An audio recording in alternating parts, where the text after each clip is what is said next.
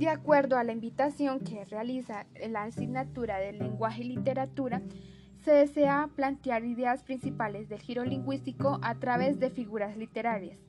Para ello, la primera es Conozco las frías calles de la capital, conozco los soleados atardeceres de los Santanderes, conozco las noches de la montaña pantanosa, pero aún no conozco la ciudad perdida de los incas. Allí empleó la anáfora, y está sustituyendo la idea principal de que Nietzsche el hombre, decía que el hombre no puede escribir exactamente lo que siente en su entorno, ya que no conoce el lenguaje en su totalidad.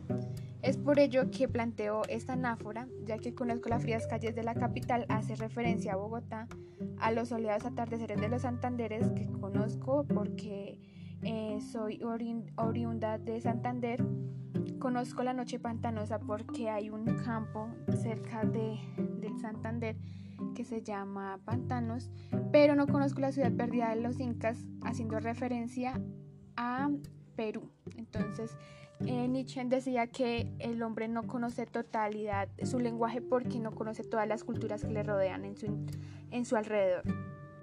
La segunda idea es, párele bolas, no se haga el pingo, porque si se hace el pingo no va a parar bolas.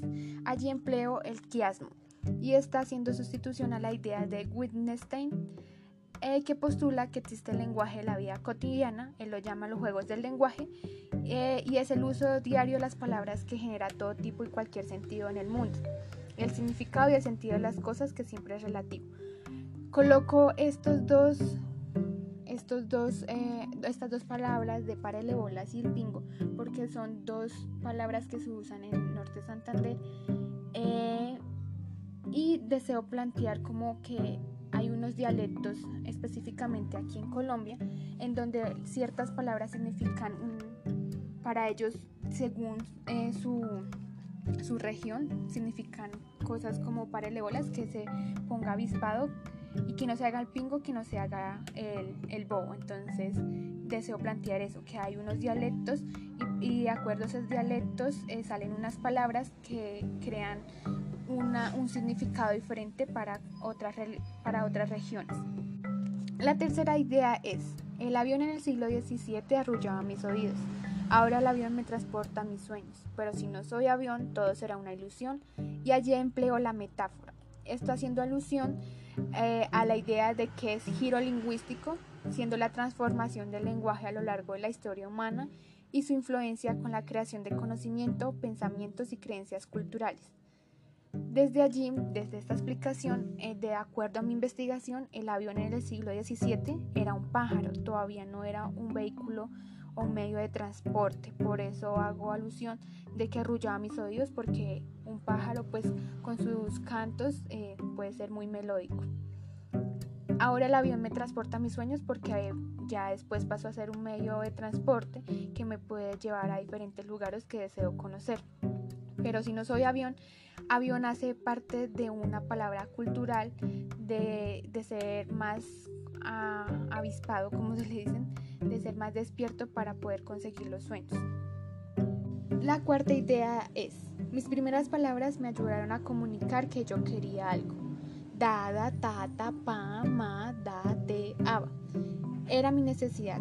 Allí empleó la enumeración y respaldó la idea principal del paradigma ontológico, siendo el lenguaje más instrumental, es decir, que será utilizado para eh, respecto con la naturaleza, el estado del arte y la religión para adquirir algo. Entonces allí empleo las primeras palabras que usa pues eh, un niño eh, a sus primeros años de vida y ya como una necesidad de adquirir algo.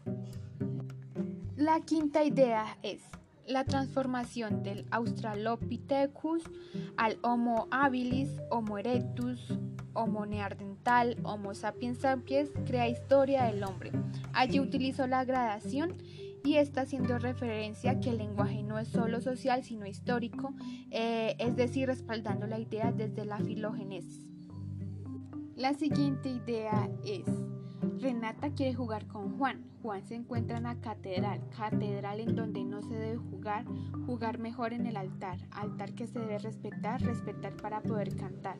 Cantar queremos hoy para conocernos mejor, mejor bailar esta canción, canción que nos une de corazón, corazón que palpita mil por segundos, segundos cuenta Renata para volver al altar, altar donde conoció a Juan.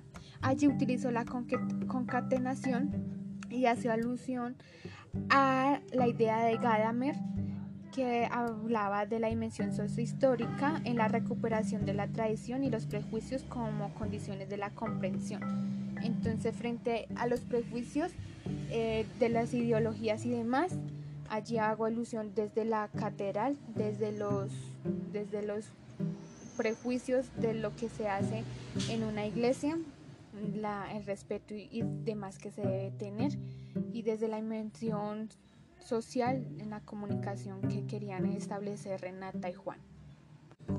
La siguiente idea es, tu pensamiento está alerta, lo puedo apreciar desde tus respuestas. Respuestas que también señalan que tu espíritu está en somnolencia.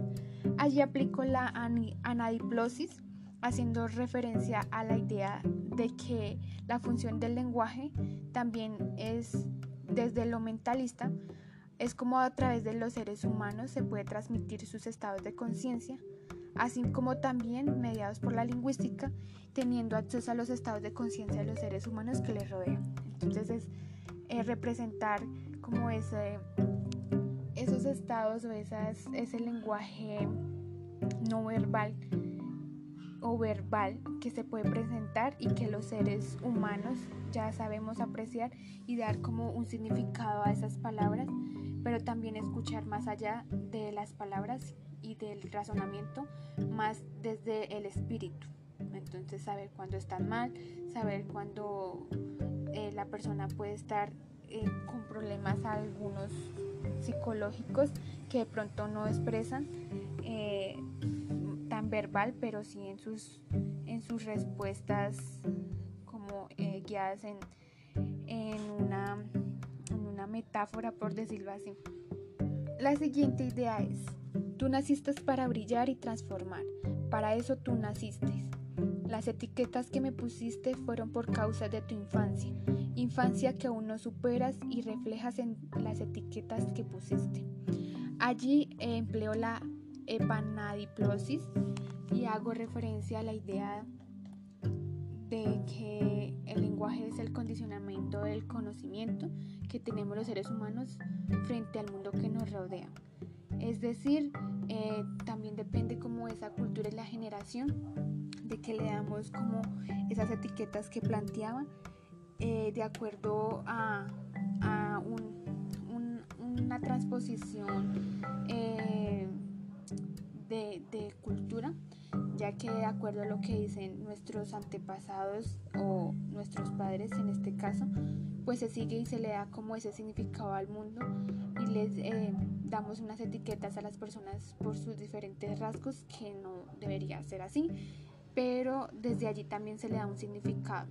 Entonces eh, allí empleo la en la La siguiente idea es, tú y yo podemos construir palabras, luego verbos, luego frases, luego oraciones, luego ideas luego significados, luego hipótesis, luego teorías, pero siempre tú y yo. Allí empleo el polisintetón y hago referencia a la idea de que el lenguaje, desde la filosofía contemporánea, también involucra, involucra la intersubjetividad del aula como medio de comunicación e interacción social. Entonces está el construir palabras y dar significados desde eh, el diálogo con las demás personas eh, desde el, sumergirse en otras culturas y demás, y allí se emplearía y se crearía y se em, daría un significado diferente al que ya tenemos.